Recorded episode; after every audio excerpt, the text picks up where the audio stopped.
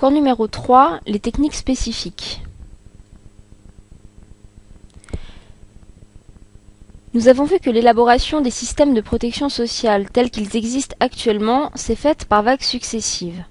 Aux techniques indifférenciées que nous avons étudiées se sont ajoutés ou se sont substitués des mécanismes de prise en charge de risques sociaux appliqués à des catégories précisément délimitées de la population, les indigents et les salariés. Cette articulation de techniques va elle-même, partiellement, être remise en cause par la suite. Le souci de garantir la collectivité tout entière face à certains risques sociaux va devenir prédominant. Les techniques spécifiques dégagées pour les indigents et pour les salariés vont alors être, totalement ou partiellement, toilettées, réorganisées, complétées ou parfois remplacées par des instruments dont l'objet est la prise en charge de l'ensemble de la population. Ces techniques coexistent, mais leur ordonnancement est changeant dans le temps. Certaines catégories de la population bénéficient donc de techniques spécifiques, notamment les pauvres grâce à l'aide sociale, et les salariés par la législation des accidents du travail, les allocations familiales et les assurances sociales. L'ensemble de la population bénéficie pour sa part de la sécurité sociale. Envisageons tout d'abord le cas des techniques réservées à certaines catégories de la population. Assurance et mutualité ont représenté des progrès considérables. Pourtant, ces techniques ne sont pas suffisantes. Les salaires sont souvent trop faibles pour permettre une véritable couverture des risques sociaux. Les institutions de prévoyance collective issues du patronage sont réservées à quelques entreprises et ne couvrent pas tous les risques. Ces lacunes vont conduire, en France notamment sous l'impulsion de l'école solidariste, à l'intervention de l'État, qui construit des formes modernes de prise en charge des risques sociaux. Les motifs des interventions étatiques sont des plus variables en fonction des époques et des pays.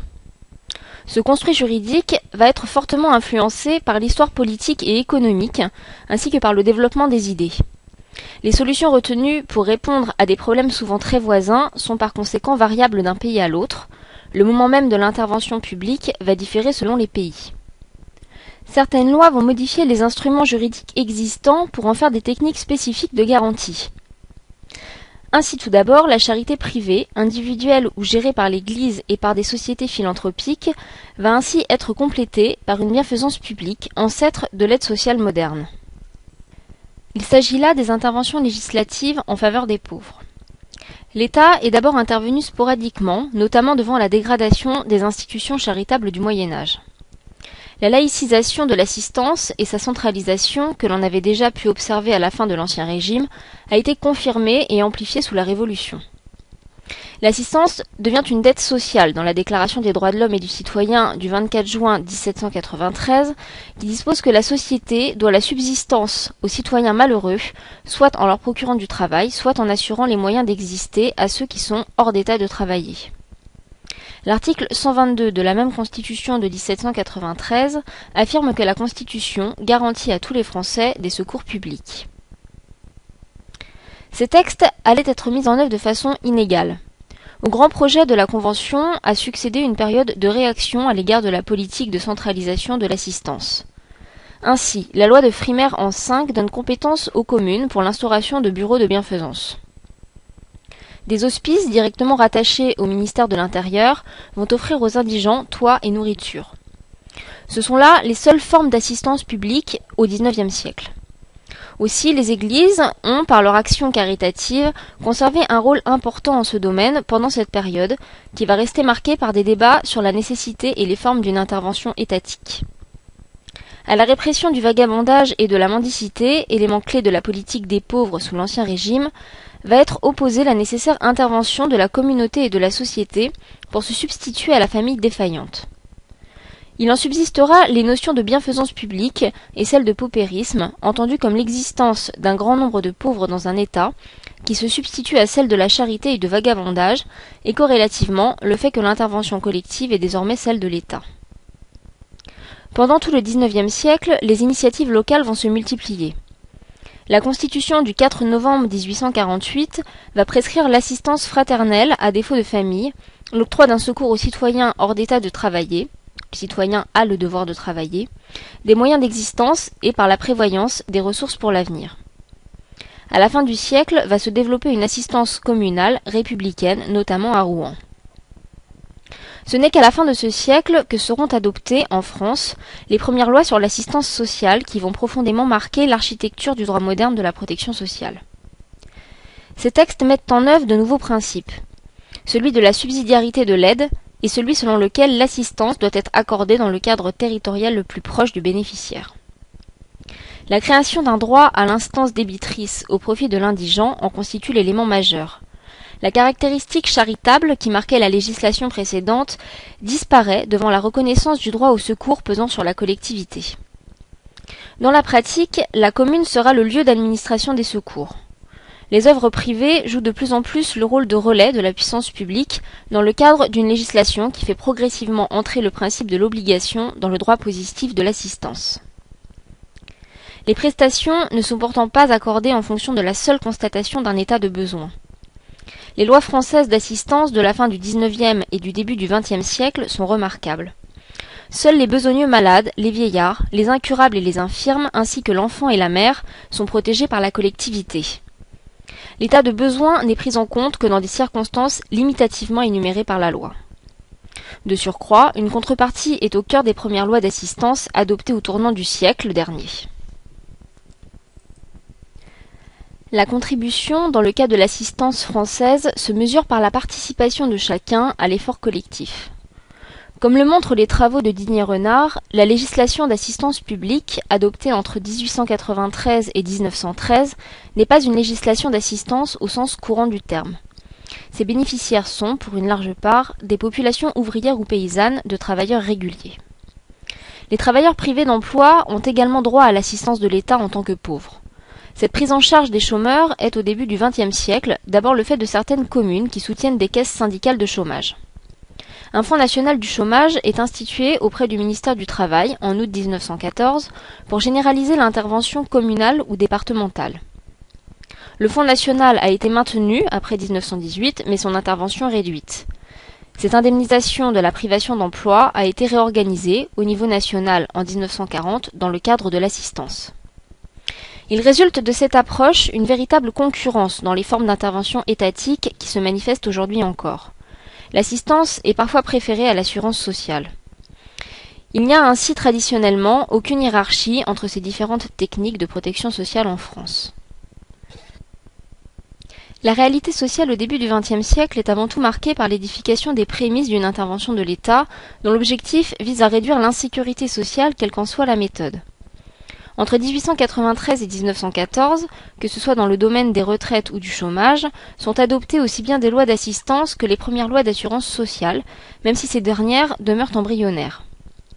Cette situation se perpétuera malgré la mise en place d'une organisation de la sécurité sociale en 1945, malgré la réorganisation de l'assistance appelée aide sociale à partir de 1953. À cela, rien d'étonnant. Cette approche, baptisée principe de spécialité, est celle du préambule de la Constitution de 1946. L'aide sociale naît, selon ce texte, due qu'à celui qui, en raison de son âge, de son état physique ou mental, se trouve dans l'incapacité de travailler. Le non-travail sert d'explication et de justification à l'intervention publique au moyen de prestations d'aide sociale. Plus récemment, l'assistance est complétée d'interventions des collectivités publiques en faveur de certaines catégories de personnes dont les ressources sont, du fait de leur éloignement du marché du travail, insuffisantes pour leur permettre de subvenir seules à leurs besoins élémentaires. Aux États-Unis, au Royaume-Uni ou en Allemagne, la restructuration progressive mais généralisée des politiques sociales et en matière d'emploi ont eu pour objectif de mobiliser le tiers secteur et de valoriser l'économie sociale. Les réformateurs cherchaient à encourager et à responsabiliser les groupes sociaux à faible revenu et les communautés marginalisées. Cette forme d'intervention est décrite par le concept d'État activateur, selon lequel l'État doit promouvoir et faciliter l'action de ses citoyens, plutôt que leur offrir des mesures sociales qui renforcent leur passivité. La quête de cette troisième voie a pris une teinte conservatrice en faisant appel à davantage de responsabilisation de la part des citoyens, liée au souhait de rendre plus flexible le marché de l'emploi, principalement du côté de l'offre par le développement d'un secteur de services peu rétribués. Ce changement de politique repose sur l'hypothèse que l'exclusion sociale est mieux combattue en faisant travailler les personnes en difficulté aptes au travail plutôt qu'en visant plus d'égalité de revenus. On remarquera enfin que l'aide sociale, si elle demeure organisée essentiellement au niveau national, est aujourd'hui marquée par le développement des mécanismes de débat et de contrôle au niveau de l'Union européenne. Par ailleurs, outre les interventions législatives en faveur des pauvres, d'autres mécanismes visent la nouvelle catégorie juridique particulièrement vulnérable des salariés. Le rejet d'un travailleur hors du circuit du travail le plonge inévitablement dans la misère. Le développement de techniques spécifiques de la protection sociale va alors en partie de pair avec l'apparition d'un droit du travail. Les interventions législatives en faveur d'une prise en charge de certains risques sociaux vont se multiplier à partir de la fin du XIXe siècle dans la plupart des pays industrialisés. La prise en charge concerne tout d'abord les accidents et les maladies du travail. Les insuffisances du droit de la responsabilité civile se sont tout particulièrement fait ressentir vers la fin du XIXe siècle. En effet, les accidents dus au machinisme se multipliant, la pratique judiciaire a révélé le nombre d'actions sans succès contre les chefs d'entreprise. Les sévères conditions du droit de la responsabilité étaient très rarement remplies dès lors que le travail s'effectuait dans les fabriques. En particulier, l'employeur ne participait pas directement au fait générateur du dommage. Cette situation dans laquelle la victime n'avait aucune chance de réparation rapide, alors qu'elle ou ses ayants cause n'avaient pas les moyens d'attendre et encore moins d'engager un procès à l'issue incertaine, a été peu à peu considérée comme inacceptable. Au terme d'une longue discussion et sous la menace de voir appliquer la responsabilité du fait des choses consacrée par la Cour de cassation dans l'arrêt Teufel de 1896 à des accidents du travail, un compromis a été élaboré dans une loi du 9 avril 1898. L'exigence de la preuve de la faute, principal obstacle à l'indemnisation des salariés victimes d'accidents du travail, est abandonnée. La responsabilité devient automatique, elle est fondée sur le risque professionnel créé par l'entreprise. En contrepartie de cette possibilité de mise en cause facilitée de la responsabilité de l'employeur, l'étendue de la responsabilité est réduite. Au principe de réparation intégrale qui gouverne le droit civil est substituée la réparation forfaitaire. De plus, ce mécanisme nouveau est exclusif de la possibilité de recourir au droit commun de la responsabilité civile. De fait, comme l'a démontré Philippe Jean S., la nouvelle loi a également conduit au quasi-abandon des poursuites pénales à l'égard des employeurs responsables de fautes pénales dans les accidents causés à leurs salariés. Le législateur français n'ayant pas consacré l'idée d'une assurance obligatoire contre les accidents du travail, la loi du 9 avril 1898 a instauré le Fonds de garantie des accidents du travail, censé contrebalancer la liberté laissée au patron de recourir soit à l'assurance, soit à une couverture directe des accidents. Le fonds avait, plus précisément, pour fonction de répondre du paiement des sommes d'argent allouées en vertu de la législation sur les accidents du travail, dans l'hypothèse où le chef d'entreprise non assuré ou l'assureur était insolvable. L'article 24 de la loi du 9 avril 1898 nous dit que ce n'est qu'à défaut, soit par les chefs d'entreprise débiteurs, soit par la société d'assurance, de s'acquitter au moment de leur exigibilité des indemnités mises à leur charge à la suite d'accidents ayant entraîné la mort ou une incapacité permanente de travail, que le fonds de garantie des accidents du travail se substituait au débiteur initial de l'indemnité. La vocation subsidiaire du paiement par le fonds exigeait donc de la victime d'établir qu'elle n'eût pu obtenir du chef d'entreprise ou de son assureur le paiement de sa créance indemnitaire. L'ensemble des patrons, que ceux-ci contractaient ou non une assurance de responsabilité, alimentaient le fonds de garantie des accidents du travail. L'idée d'indemnisation sociale était née. La loi du 9 avril 1898 et les textes ultérieurs qui étendent le champ d'application personnel de la responsabilité de l'employeur du fait des accidents du travail vont conduire à ce que les employeurs s'assurent volontairement pour se protéger contre le risque financier que représentaient pour eux les nouvelles règles. Cette possibilité est devenue plus tard obligation légale. L'assureur est dès lors substitué à l'employeur lors d'éventuels recours des victimes d'accidents du travail. Il devient débiteur de l'action directe dont la victime ou son ayant droit dispose. Ce texte, régulièrement amélioré notamment du fait de l'activité des représentants des accidentés du travail, constitue aujourd'hui encore le socle de l'indemnisation des accidents et maladies professionnelles. Par ailleurs, outre la prise en charge des accidents et des maladies du travail, les interventions législatives visent à permettre la compensation des charges familiales. Le passage du sursalaire familial un supplément de rémunération librement consenti par l'employeur à certains ouvriers qui avaient charge de famille, à de véritables prestations familiales, droit garanti par une action en justice, est relativement long. Cette évolution est accompagnée par une série de débats politiques et moraux portant sur la politique publique en la matière. Au-delà des aspects démographiques se pose la question de la place de la famille au sein de la société. La permanence de ce débat a certainement été une caractéristique majeure de la protection sociale française. L'idée qu'une partie de la rétribution soit proportionnelle aux besoins de la famille et non plus seulement au seul travail fourni est généralement attribuée à Jean-Baptiste Leplay. Des employeurs ayant comme ambition de moraliser la vie privée de leurs ouvriers et d'autres soucieux de s'attacher durablement à une main-d'œuvre qualifiée ont imité les pratiques de certains ministères de versement d'un salaire amélioré aux pères de famille. Certains philanthropes, malgré le catholicisme social, ont également, à la fin du siècle dernier, versé des subventions ou des suppléments familiaux en argent ou en nature à leur personnel. Ces initiatives individuelles, de plus ou moins longue durée, se sont heurtées à la loi du marché. Souvent même, les promoteurs de telles mesures, se rendant compte du coût supérieur de la main-d'œuvre, ont cherché à diminuer le taux des allocations et ont fini par pratiquer une discrimination à l'embauche au détriment des pères de famille.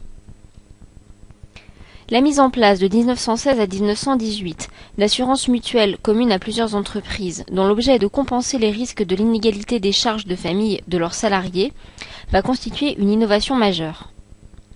Ce n'est qu'en 1918 qu'allaient apparaître des caisses de compensation familiale, mutualisant les charges et versant des prestations identiques à tous les ouvriers, notamment dans le domaine des services à la maternité et à l'enfance.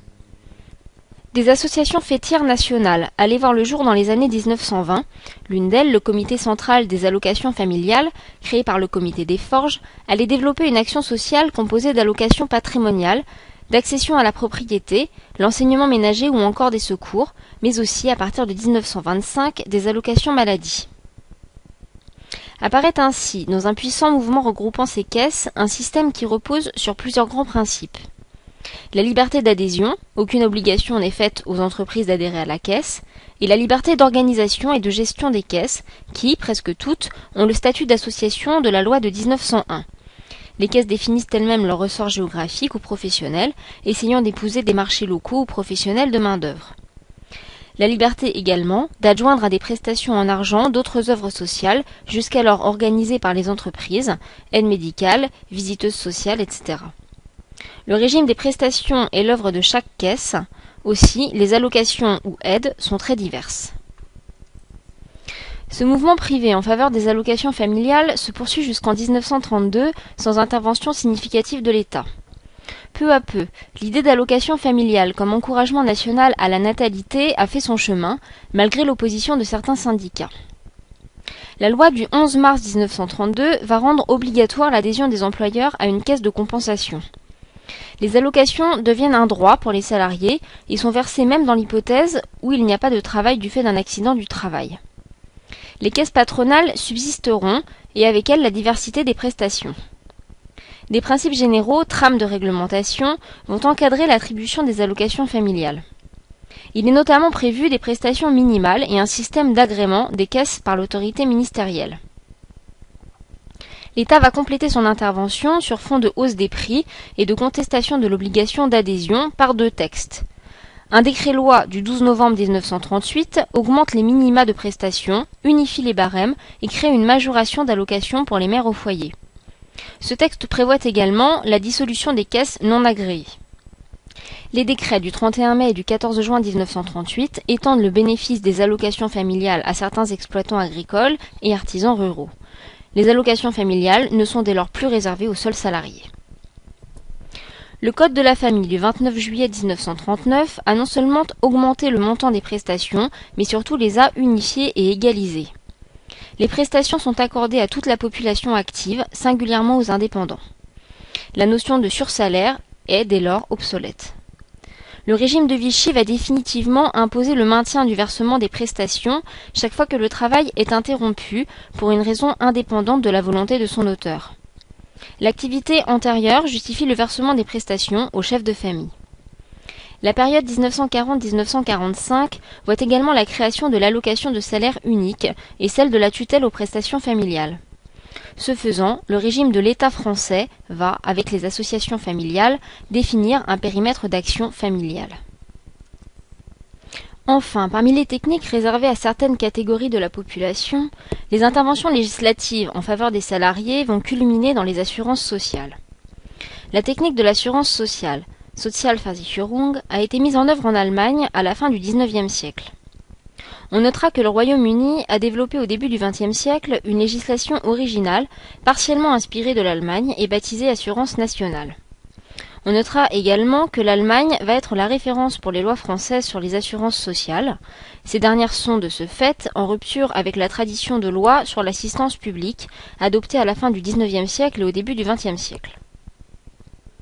Concernant le système allemand d'assurance sociale, L'invention de la technique de l'assurance sociale ne peut se comprendre que dans le contexte d'un État paternaliste, cherchant à lutter contre la montée en puissance des forces socialistes, dont l'impact est grandissant auprès d'un prolétariat industriel croissant dans la partie ouest de l'Allemagne.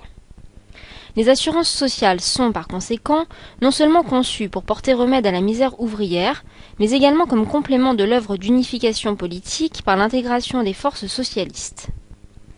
Cette politique d'intervention importante de l'État dans la vie économique va conduire à l'élaboration de règles spécifiques relevant du droit public, le droit de l'assurance sociale, Sozialversicherungsrecht. Comme le souligne Guy Perrin, si la technique de l'assurance demeurait l'instrument privilégié de la répartition des risques entre les membres de la collectivité protégée, avec péréquation des charges financières au moyen d'une cotisation, elle était soumise du fait de sa qualification nouvelle à une finalité sociale qui modifiait profondément sa nature. D'une part, il s'agissait désormais d'une assurance obligatoire, imposée par la loi à certaines catégories de la population et constitutive de droits garantis sous la responsabilité de la puissance publique.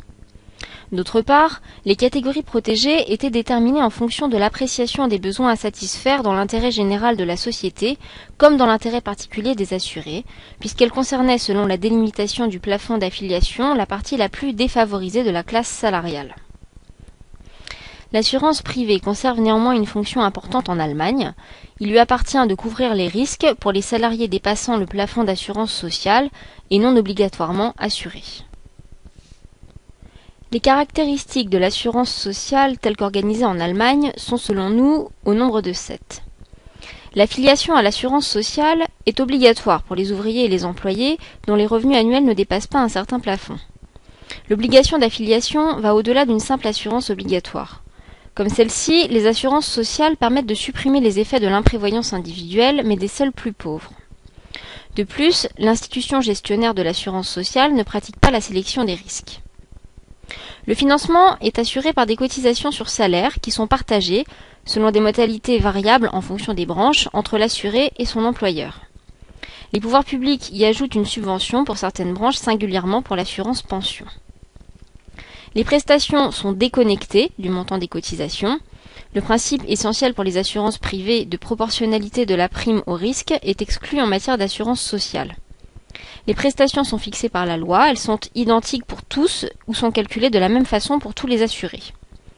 Ce caractère original des assurances sociales est fondamental car malgré l'utilisation des calculs actuariels et de la prise en compte pour la couverture de certains risques de la durée d'affiliation, les assurances sociales sont radicalement différentes des assurances.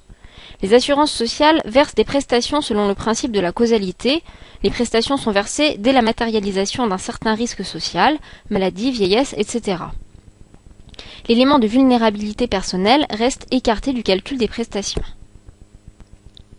Par ailleurs, il ne s'agit pas seulement de réparer le dommage en vertu du principe d'assurance.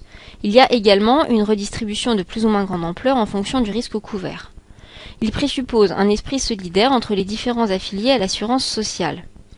Cette conscience solidaire, la solidarité, est ainsi à la base de la redistribution entre individus qu'opèrent les assurances sociales.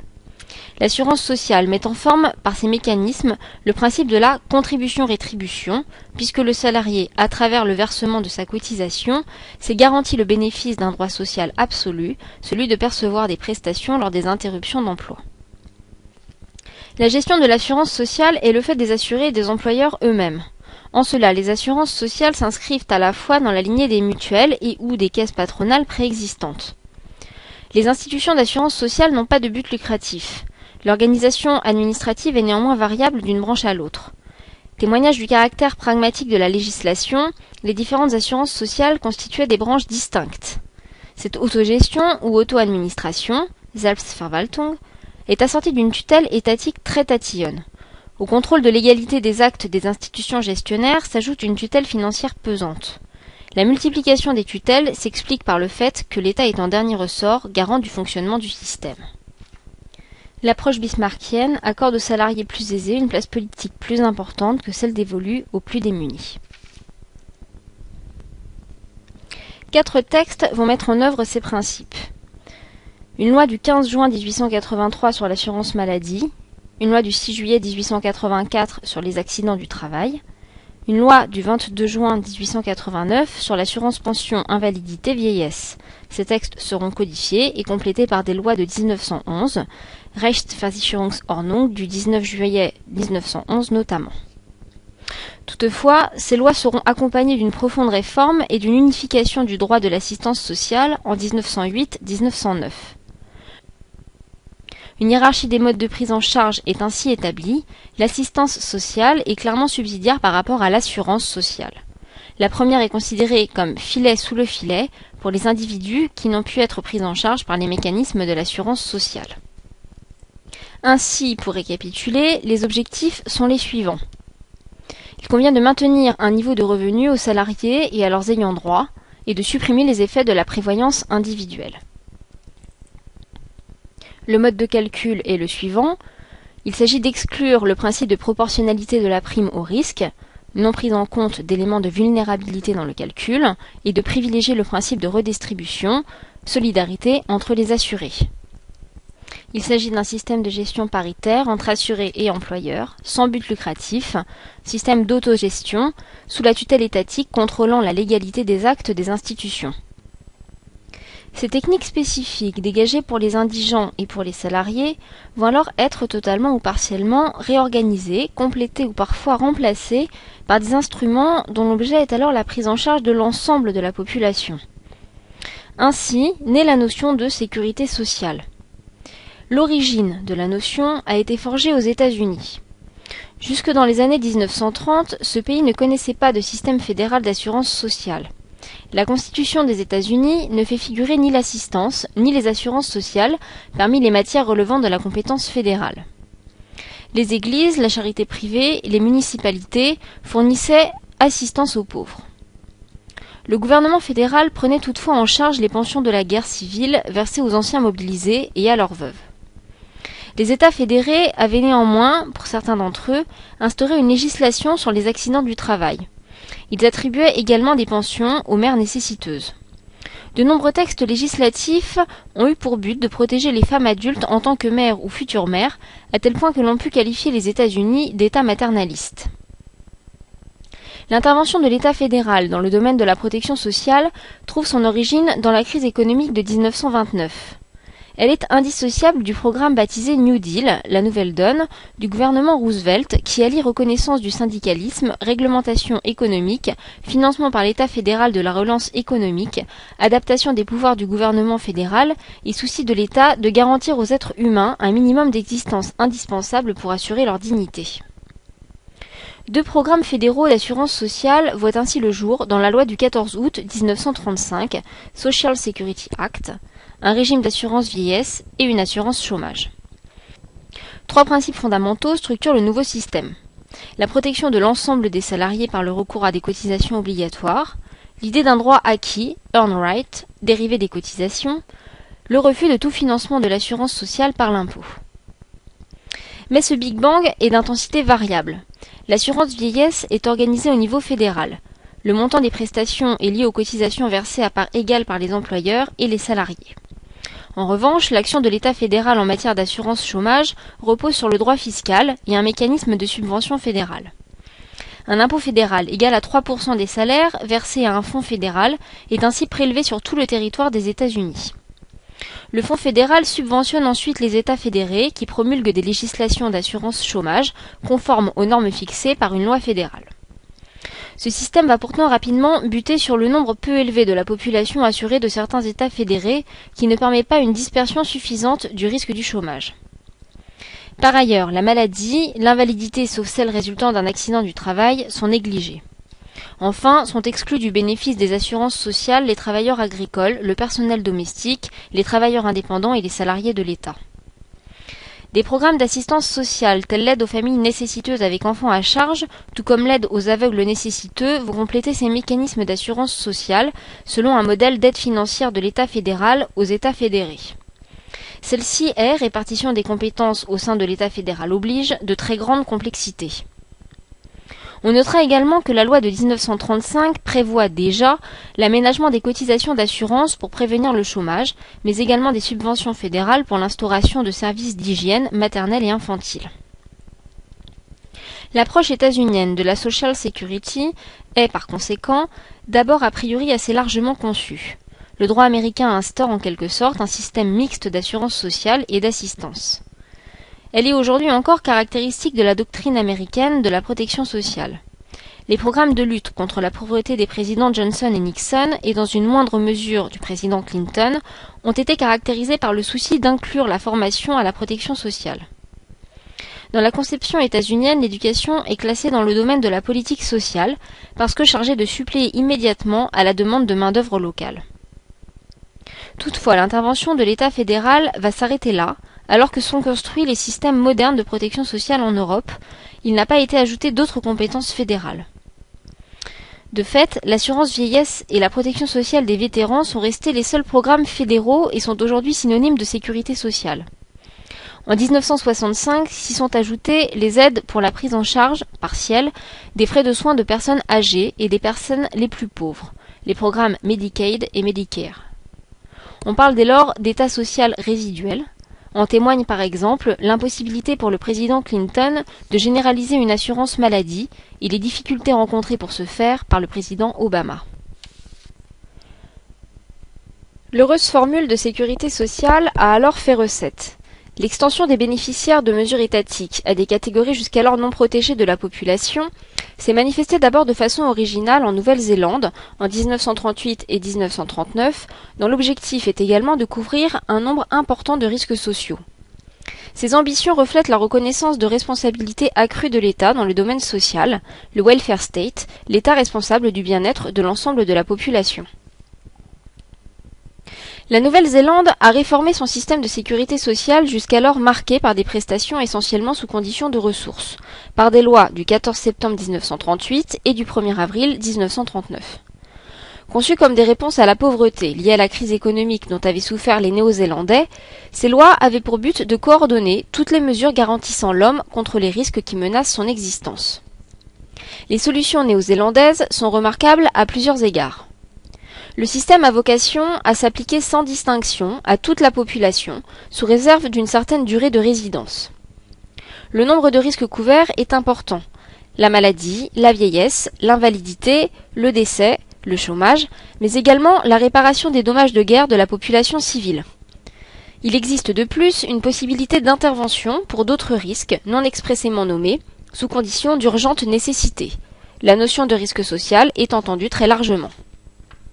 En dehors des soins médicaux et d'une pension de retraite de base, versée à 65 ans et allouée à toute la population, les prestations ne sont toutefois versées que sous condition de ressources. La sécurité sociale est gérée de façon centralisée par un ministère qui absorbe les compétences des organes qui l'avaient précédé. La sécurité sociale fait enfin l'objet d'un budget autonome jouissant de ressources fiscales affectées. Ce fonds de sécurité sociale est alimenté par un impôt sur toutes les catégories de revenus, ainsi qu'une taxe unique perçue lors de l'enregistrement au régime. Les déficits de ce fonds sont couverts par un fonds de consolidation dont les ressources sont tirées du budget ordinaire de l'État. Ce schéma a été complété en 1941 par un service national de santé avec gratuité des frais à l'hôpital public et un système assez complexe de prise en charge de la médecine de ville à trois options, allant de la gratuité pour le patient à un mécanisme de remboursement partiel ou à un tiers payant partiel. Cette approche, qui vise toute la population et qui lie les prestations à des éléments démographiques tels l'âge, la résidence, le niveau de revenus, sont parfois appelés demogrants. Par ailleurs, ce rôle nouveau de l'État dans le domaine social va être confirmé dans le rapport Beveridge, élaboré et publié pendant la Seconde Guerre mondiale au Royaume-Uni. Publié en novembre 1942, le rapport Beveridge avait pour objet premier de mettre fin au dysfonctionnement et incohérence du système britannique de protection sociale.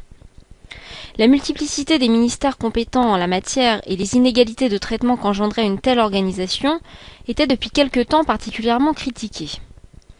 Il s'agissait de généraliser et de simplifier le système d'assurance sociale, d'unifier l'organisation administrative et de garantir les moyens de subsistance aux individus. Le rapport a dépassé ses objectifs initiaux. Selon Beveridge, la victoire des peuples libres impliquait nécessairement une transformation des conditions de vie des individus en éliminant leur peur du besoin. Il s'agissait d'abolir l'état de besoin en assurant à tout citoyen, prêt à servir selon ses moyens, un revenu suffisant à tout moment pour satisfaire à ses charges. Ce rapport allait avoir une forte influence non seulement au Royaume-Uni, mais également sur les solutions de droit positif d'autres pays. Il propose en effet des objectifs ambitieux et des méthodes nouvelles, l'examen des principes qui le gouvernent permettant de mieux comprendre les mesures proposées. L'objectif visé est d'éliminer définitivement de la société les cinq grands maux que sont la misère, la maladie, l'ignorance, la misère noire et l'oisiveté. Beveridge a mis au centre de son rapport les notions de besoin et de subsistance.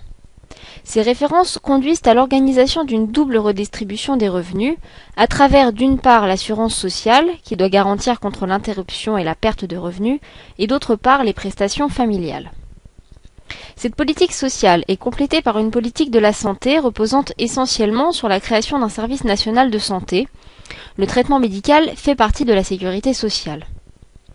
Il faut également souligner que William Beveridge a souhaité compléter son plan par une politique de plein emploi, dont l'objet est notamment d'assurer l'équilibre financier du système de protection sociale. Beveridge estimait que le plein emploi préalable à la mise en œuvre de son plan serait réalisé dès lors que le taux de chômage est inférieur à 3% de la population active. Pour ce faire, la sécurité sociale doit être réalisée au moyen d'une coopération entre l'État et l'individu. L'État doit assurer une protection minimale. L'État doit s'assurer que les mesures qu'il prend laissent une place à une assurance volontaire. Ce minimum de protection n'est pourtant pas lié au contrôle des ressources de l'individu, c'est-à-dire à un mécanisme d'assistance sociale. Il s'agit de garantir les besoins de l'individu de façon à ce que chacun puisse assurer dans des conditions convenables sa subsistance et celle des personnes à charge. La protection minimale doit par conséquent à la fois être suffisante, mais ne pas empêcher la protection complémentaire volontaire. Ces caractéristiques sommairement dressées ici montrent que l'on est loin de la présentation simplifiée voire caricaturale du modèle beveridgien qui est monnaie courante en France. Les équations Beveridge égale financement par l'impôt ou Beveridge égale assistance sociale sont fausses, dans la mesure où l'assurance sociale reste au cœur du système imaginé en 1942. Il existe huit situations à risque. Le chômage, l'incapacité, la perte des moyens de subsistance, la retraite, les besoins de la femme mariée, les funérailles, l'enfance et l'invalidité. Le plan de sécurité sociale décrit dans le rapport Beveridge contenait diverses mesures, cette approche étant systématisée par la doctrine à travers trois mots-clés, l'unité, l'universalité et l'uniformité, les trois U. La première mesure, l'extension de la protection sociale à tous les citoyens et à tous les risques. La technique de l'assurance nationale et celle de l'assistance sociale ont été, à cette fin, intégrées dans le même programme et gérées par une administration unique avec une hiérarchie clairement établie. Le rapport Beveridge a reconnu une priorité absolue à la technique de l'assurance sociale. Celle-ci doit offrir une couverture complète à la fois quant aux personnes et quant aux besoins. Elle ne doit laisser à la charge de l'assistance nationale ou de l'assurance volontaire un risque si général ou si uniforme que l'assurance sociale soit justifiée. Il doit y avoir versement de prestations identiques en cas de perte de revenus, peu importe le motif de la perte de revenus et quel que soit le revenu antérieur. L'objectif est de faire cesser le plus rapidement possible la situation d'interruption de travail. Le complément entre la rémunération précédant la réalisation du risque et le revenu uniforme de substitution peut être assuré à titre privé par l'individu. Ces prestations doivent pourtant être suffisantes en elles-mêmes pour que l'on puisse bénéficier d'un revenu nécessaire à sa subsistance dans tous les cas normaux. Ces prestations doivent également être adaptées à la situation quant à leur durée de versement. Il doit être souligné que le rapport Beveridge rejette catégoriquement la détestable condition des ressources comme condition d'attribution des prestations. Par ailleurs, les revenus de remplacement ne sont, fort logiquement, pas accordés de façon identique à toute la population. Le rapport a préconisé la création de six catégories en fonction de leur statut face à l'emploi. Les travailleurs dépendants, les indépendants, les femmes au foyer, les autres personnes en âge de travailler n'exerçant aucune activité professionnelle, les personnes qui ne sont pas encore en âge de travailler, les enfants, les personnes qui ne sont plus en âge de travailler, les personnes âgées, seuls les travailleurs ont un droit aux prestations en espèces. En outre, Le rapport préconise que des allocations familiales et une offre de soins médicaux gratuits gérés par l'État, le service national de santé, et ouverte à toute la population, compléteront ces mesures. Il préconise également l'unification de tous les régimes d'assurance sociale sous un contrôle d'une autorité administrative unique. La formule une seule carte, un seul timbre, tous les risques résume les ambitions de cette simplification administrative. Enfin, le financement est assuré par une cotisation unique, uniforme, quel que soit le revenu de l'assuré. Chaque citoyen en âge de travailler contribue dans sa catégorie à la sécurité dont il a besoin. L'employeur contribuera pour le salarié et le budget est équilibré le cas échéant par une contribution de l'État. Les allocations familiales et le service national de la santé doivent être financés par le seul impôt. L'aide à la famille doit manifester l'intérêt de la communauté nationale pour les éléments jeunes de la population. De même, le service national de santé, chargé de la prévention et du traitement de la maladie, ainsi que la réadaptation médicale à un emploi, est accessible à l'ensemble des citoyens. Ces deux branches du système ne pouvaient être financées par les seules cotisations des travailleurs, mais par l'impôt. Par cette approche, prônant unité, universalité et uniformité, le rapport Beveridge constitue ainsi une référence souvent utilisée ou discutée dès lors qu'il convient de réformer des mécanismes de sécurité sociale. Toutes les mesures préconisées dans le rapport n'ont pas été traduites dans la législation britannique d'après-guerre. Il convient par conséquent de ne pas confondre le contenu du rapport avec le droit positif du Royaume-Uni, même si ce dernier a repris nombre de propositions du rapport en question. Ainsi, dans ce pays, les prestations de soins médicaux, paramédicaux, frais pharmaceutiques et d'hospitalisation étaient octroyées quasi gratuitement, et le service de prestation en espèces était assuré par le ministère de l'Assurance nationale. Si le premier subsiste, le second est aujourd'hui largement réorganisé. Si les réformateurs d'après-guerre se sont inspirés des idées développées dans le rapport Beveridge, ils les ont adaptées au contexte de leur pays.